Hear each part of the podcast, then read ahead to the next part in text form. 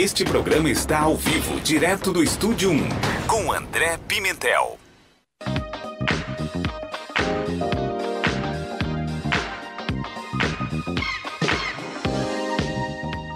Quando falamos de oração, qual a primeira coisa que nos vem à mente? Um monte de gente chorando, gemendo, se lamentando, pessoas ajoelhadas, clamando, pedindo, implorando uma bênção, quem sabe uma saída para o seu casamento, uma porta de emprego, uma libertação para os filhos presos nas drogas e todos estes tipos de males que conhecemos. A resposta é não. Não, isso não é oração. Isso é lamentação de pessoas que não conhecem Deus. Isso mesmo, lamentação de pessoas que não conhecem Deus. E isso é ruim, André? Sim, para nós é, porque nós conhecemos Deus. Conhecemos aquele a quem tem nos disciplinado, aquele que nos tem posto em correção e está endireitando as nossas veredas. E esse caminho que o sistema religioso nos ensinou, essa disciplina sobre oração, entra em conflito com a proposta de Deus na graça para o homem. Vamos ver o significado da palavra oração? Oração é uma oratória, uma oratória em ação. E o que é uma oratória? É o ato de falar. Hoje, essa palavra tomou o sentido de falar em público. Mas a sua origem é o ato de falar. É uma oratória em ação, ou seja, o ato de falar que implica necessariamente em uma ação. Por exemplo, quando eu estou orando, eu estou falando, certo? Quando eu oro assim, vocês são todos abençoados. O que eu estou fazendo? Declarando Efésios capítulo 1, versículo 3, que diz que somos abençoados com todas as bênçãos. O que é isso? Uma oratória com ação. E por que é uma oratória com ação? Porque isso move o mundo espiritual. A oratória que sai da sua boca vira uma ação no mundo espiritual. E o que acontece quando você fala isso? Você está declarando que sabe a quem está em oração e no pacto certo. Você está agindo certo, está em linha com esse pacto, que é o pacto que se vislumbra por aquilo que sai da sua boca. E isso é tremendo. Por isso que devemos ter cuidado com aquilo que sai da nossa boca.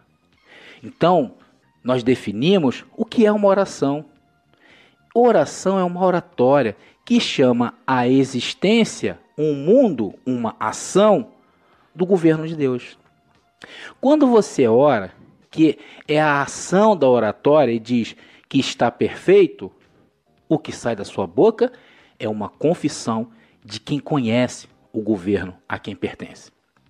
Porque está escrito que todo homem que está em Cristo Jesus está perfeito. Colossenses capítulo 1, versículo 28.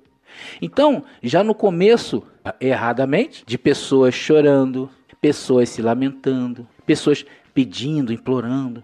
Isso é lamentações de pessoas que, como nós um dia, foram ensinadas erradas. E hoje, o governo de Deus e tem que estar em linha com a palavra do Evangelho. Por isso, eu quero começar essa live orando com os abençoados, declarando e recebendo que todas as coisas já me foi dada. Então diga comigo, abençoado, eu estou completo, porque conheça meu Cristo que me deu todas as bênçãos. Eu estou perfeito, porque me encontro depois da cruz, onde não há pecado. Eu estou curado, porque não tenho enfermidades. Eu estou sem rugas, que não há diabo, que a lei de Moisés acabou, que eu sou um só com Deus, que Cristo vive em mim. Essa é a minha e essa tem que ser a oração de quem conhece o governo de Deus, que se manifesta através daquilo que eu falo, ou seja, a minha oração. Bom, eu quero começar falando de algo que estão os vestidos e que tem muita urgência e prioridade. Eu acho que todos aí que estão me escutando concordam em uma coisa: somos espíritos. Mas abençoados, espírito não sente fome, e eu sinto. Espírito não sente frio, mas eu sinto. Espírito não sente calor, não sabe se está nu ou vestido, mas a minha carne sente isso. E eu sinto que a minha carne sente. Deus, abençoados, é tão poderoso que nos colocou em um veículo no qual, se ele bater, nós também vamos sentir dor. E ninguém quer sentir dor. Ninguém quer passar fome, ninguém quer andar pelado e muito menos ter uma vida de privações financeiras. Ninguém, por exemplo, chega no supermercado e diz assim: moça, eu sou perfeito, completo, sem pecado. Deixa eu passar com as minhas compras porque eu pertenço ao governo de Deus. Abençoado, se você fizer isso, vai arrumar um jeito de ser preso. Ou então sair dali numa camisa de força. Se você não tiver dinheiro, você não vai pagar. Daí, abençoados, vêm as coisas poderosas desta vida, que se chama o quê? Necessidade. E essas necessidades, enquanto tiver um corpo, você vai ter que cuidar delas. Mas olha, um lembrete: você não é elas. Você precisa cuidar delas.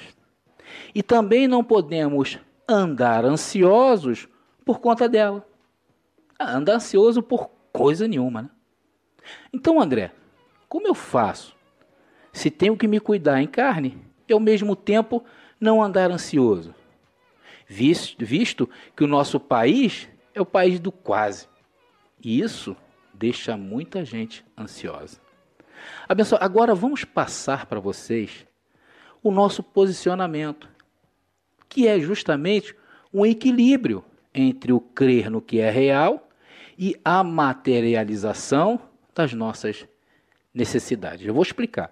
Cristo nos orienta quanto a este equilíbrio. Vamos ver lá em Filipenses capítulo 4, versículo 6 que diz: Não andeis ansiosos por coisa alguma, Antes, em tudo, sejam os vossos pedidos conhecidos diante de Deus, pela oração e súplica com ações de graça.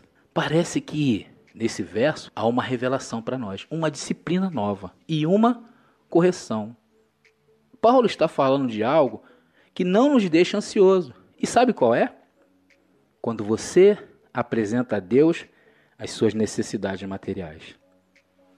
Mas André, isso não é igual ao que você falou no início? Não. Porque nós não nos lamentamos, nós apresentamos. E quando você apresenta, é porque você tem convicção a quem está apresentando. Eu, por exemplo, quando estou no meu volante dirigindo, eu gosto de orar, declarando que eu sou. Não sei se é porque eu sou vendedor e vendedor tem que sempre andar em autoestima. Daí eu vou sempre confessando, vou confessando que sou um em Cristo digo que sou perfeito, digo que não tenho manchas, não tenho rugas, que sou um só com o Senhor, e isso vai levantando a minha autoestima e me sinto motivado a vender mais e mais. Ainda que não consiga vender, mas é assim que eu me estimulo. E quando estou sozinho em casa, em minhas reflexões, aí eu já entro apresentando ao Senhor as minhas solicitudes, as minhas necessidades. Eu bato um papo com o Senhor. Senhor, eu digo: Senhor, eu sei que tu criaste tudo aquilo que eu preciso para viver e sei que no teu tempo tudo irá se manifestar. Então, Senhor, eu estou precisando urgentemente que seja hoje. E continuo o papo com o Senhor. Aí falo, Senhor, sabe aquela venda que vai me, vai, vai me render uma boa comissão? Me ajude a fechá-la. Coloque as palavras certas na minha boca para agradar ao meu cliente e fechar o negócio. E sabe o que acontece depois, abençoados comigo? Acontece isso aqui, ó, Filipenses 4, 7. E a paz de Deus, que excede todo entendimento, guardará os vossos corações e os vossos pensamentos em Cristo Jesus, vos guardará da ansiedade. Veja que tremendo, abençoados. Equidade e o equilíbrio que fala o verso anterior de Filipenses 4:5, que diz: "Seja a vossa equidade notória a todos os homens, perto está o Senhor." Veja quantas coisas poderosas estamos aprendendo hoje. Então, só o fato de você conversar com o Senhor e expor as suas necessidades traz paz. Por que te traz paz? Porque o seu espírito conheces a quem você está pedindo e sabe pelo evangelho que as coisas que foi preparada para nós vai se materializar. E a essas necessidades eu chamo de leve e momentânea tribulação. Por que leve e momentânea? Porque hoje estamos desempregados e estamos pedindo uma porta aberta. Uma, e a porta uma hora vai se abrir. Aí quando chegamos no trabalho, descobrimos que o nosso chefe é um carrasco. Aí pedimos ao Senhor que abra uma outra porta. O que é isso? Leve e momentânea. Então surge uma dor no braço direito. Aí você conversa com o Senhor e você se acalma, te traz paz. E uma hora ou outra o Senhor lhe cura. Aí aparece no outro dia no braço esquerdo a dor. E assim vai ser essa vida na carne, abençoados, cheias de leves e momentâneas. E isso é o segredo para não andarmos ansiosos.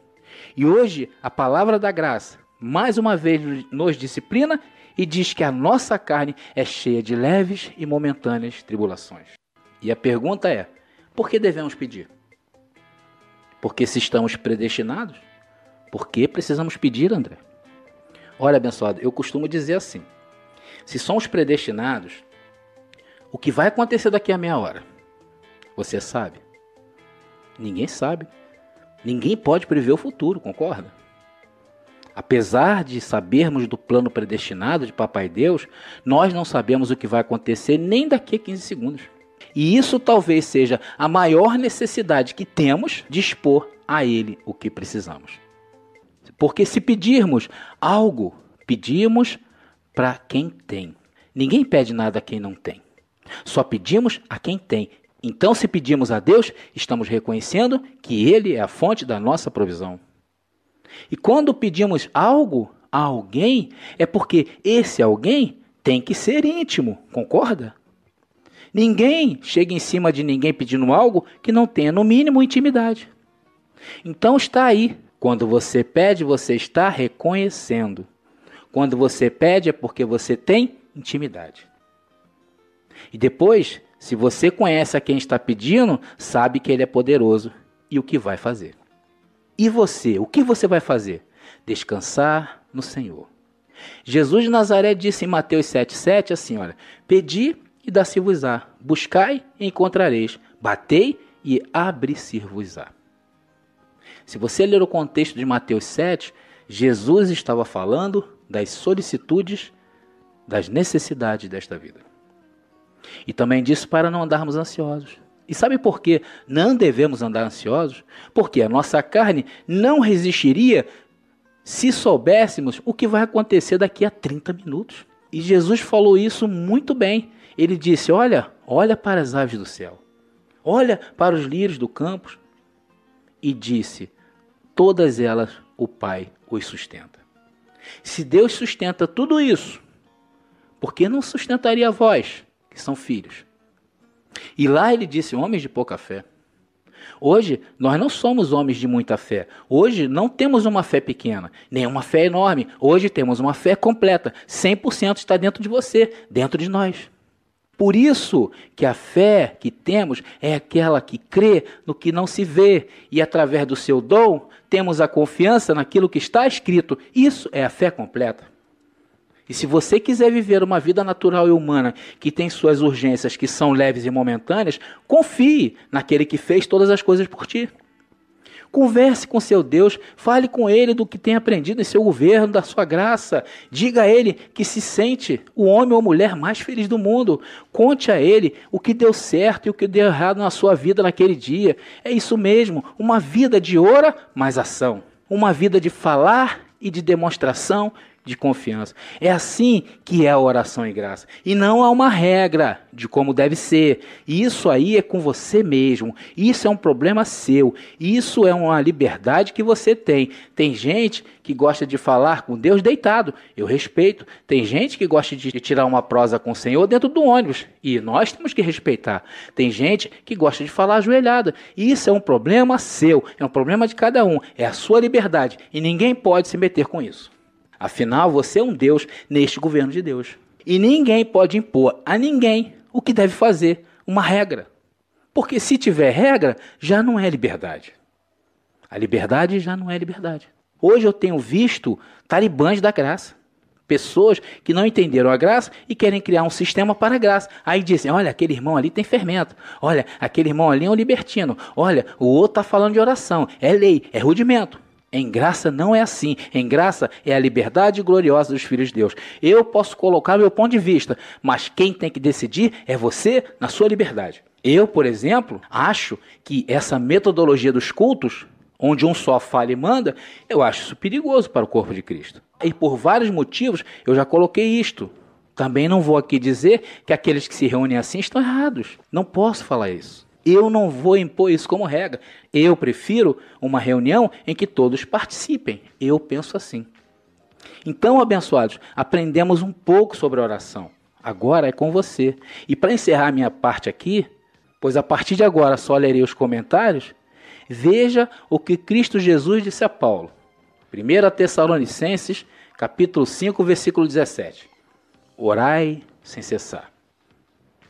A ordem está aí. Quem tem dúvidas se devemos orar ou não, em graça. Está aí.